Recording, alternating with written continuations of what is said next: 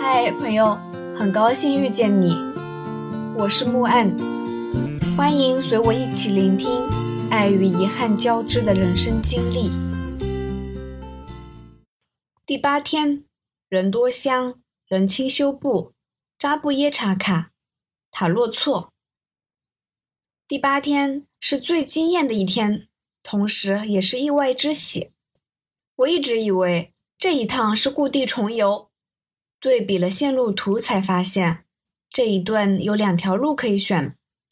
我上一次啊走的是雄巴改泽动错线，而位置较低的那条。雄巴人多错勤线才是精华中的精华线。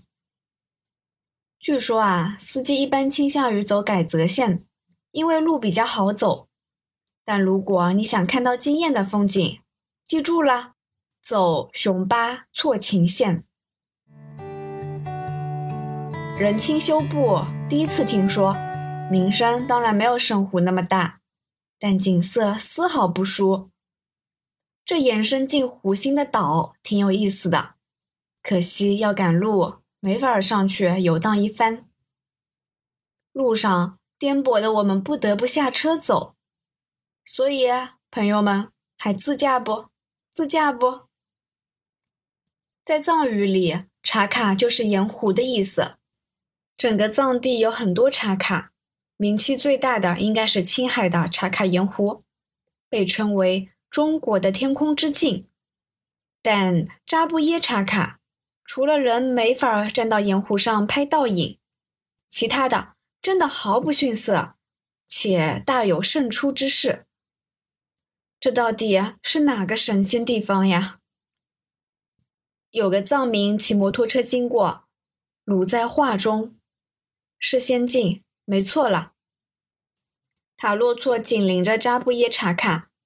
换言之，左看扎布耶，右看塔洛措。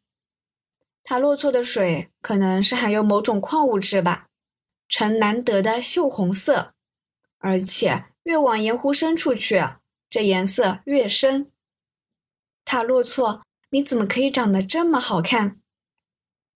离得近了一些，可以看到湖上的涟漪，美若仙境。车子驶向盐湖深处，左手塔洛措，右手扎布耶，颜色越来越深了。到最后，前头路断了，再没法往深处去了，日光也没那么强烈了，颜色也由艳转暗。沿湖边犬牙交错状的泥埂，好像节节相扣的脊骨，在湖边流连了很久。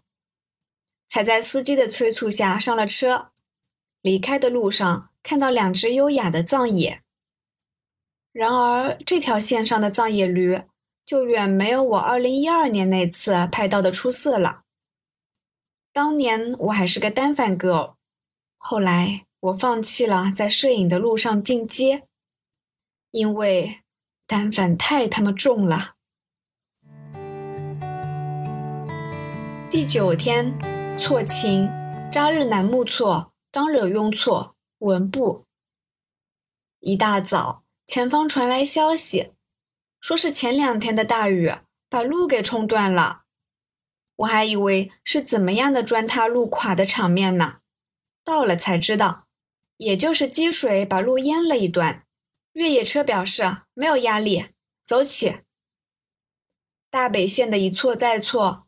很容易让人省湖疲劳，所以啊，看见扎日南木错的时候，大家都很淡定。湖边风大，几乎懒得下去拍照了。司机痛心地说：“给湖一点尊重好吗？”于是很尊重的下去拍了几张。下午车进当惹用错，这是西藏最古老的宗教本教的圣湖。晚上在文布村住宿，旅馆虽破，勉强算作湖景房。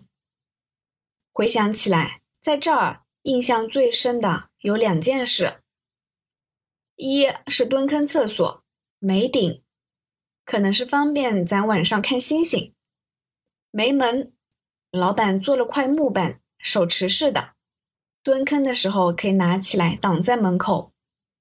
鉴于外头狗叫声不断，我觉得可能是防止野狗进来抢厕位的。二是老板和人聊天的时候，我刚好经过，老板忽然抬头问我：“就是那个写神的孩子都要去西藏的那个人，去年车祸去世了，你知道吗？”我说：“好像看到过这个消息。”老板抬手指向窗外说。No，就是在那个方向，湖边。抬头看，也忘了他具体指哪儿，只记得那一刻湖水平静，心里却起了风波，觉得人生莫测，世态无常。第十天，文部当琼措、尼玛、达泽措、色林措、班戈县城。司机跟我们商量说，按照行程，今天应该住在尼玛县。但是啊，尼玛县中午就到了，附近也没有什么可玩的。你们要是愿意，我赶赶路，两天并做一天，你们也能提前一天回到拉萨。我们都没异议。大北线的第十天，身心疲惫，想念热水澡、抽水马桶。拉萨这种大城市才有的五花八门的吃食，外套早就穿脏了，洗衣服基本靠抖，一件换下来的衣服塞进箱子里放两天，然后拎起来抖一抖，说服自己这是新的、干净的，可以把身上那件置换下来了。而身上那件过两天抖一抖，又挺阔崭新。当琼措，藏语里叫小当惹雍措，它和当惹雍措原属于一个湖盆，后来水位下降，湖水退缩，这才一分为二。即便省湖疲劳，站在湖边还是忍不住要赞一声美。这儿的水跟别的措有点不一样，薄而清透，泛一层潋滟水光。据说当琼措的湖水很神奇，一天之内会换三个颜色，最美的是翡翠般的碧绿色。但很遗憾，赶路的我们没有一天那么长的时间在湖边守候。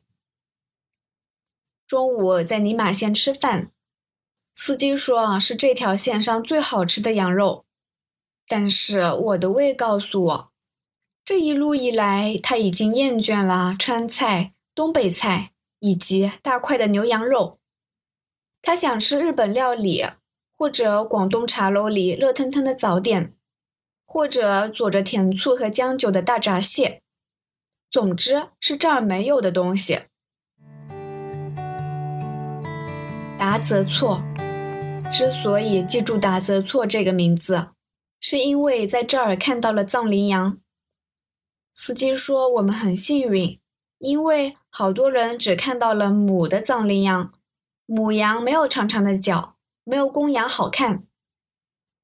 藏羚羊有些怕人，离得近了，它撒开蹄子就跑，而人光凭两条腿是绝对跑不过它的。为了拉近距离拍摄，我的小手机已经使尽了洪荒之力。我一直觉得我的才华是多方面的。都被写文章给耽误了。不是我吹，我要是一直坚持在摄影的路上跋涉，现在早就饿死了。色林措，西藏最大的湖泊。传说中，色林是一个魔鬼，被莲花生大师追逃至此。大师命令他在湖中忏悔，永世不得离开。所以啊。色林措又叫魔鬼湖。